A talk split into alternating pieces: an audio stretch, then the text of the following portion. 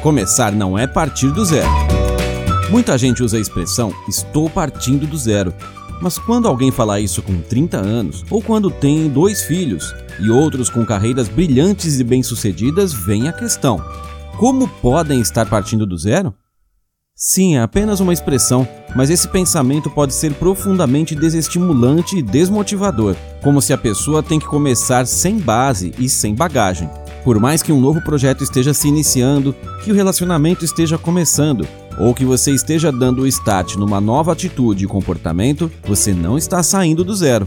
Recomeçar a vida é partir de você para frente, validar o que se viveu, tirar de todas as experiências os ensinamentos e lições que te levaram até aquele momento, ou ainda entender que ninguém parte do zero, pois alguma coisa há de ter valido a pena. E mesmo quando essa expressão vem carregada de zerei, pronto, desapeguei, vida nova é sempre bom celebrar o que foi bom da fase anterior, se apropriar de tudo que valeu até para ter fôlego para a nova empreitada. De um jeito ou de outro, partimos sempre de nós mesmos, e o zero é só um ponto que só de você estar ouvindo este podcast está bem longe de você. Bora lá seguir adiante partindo de você mesmo?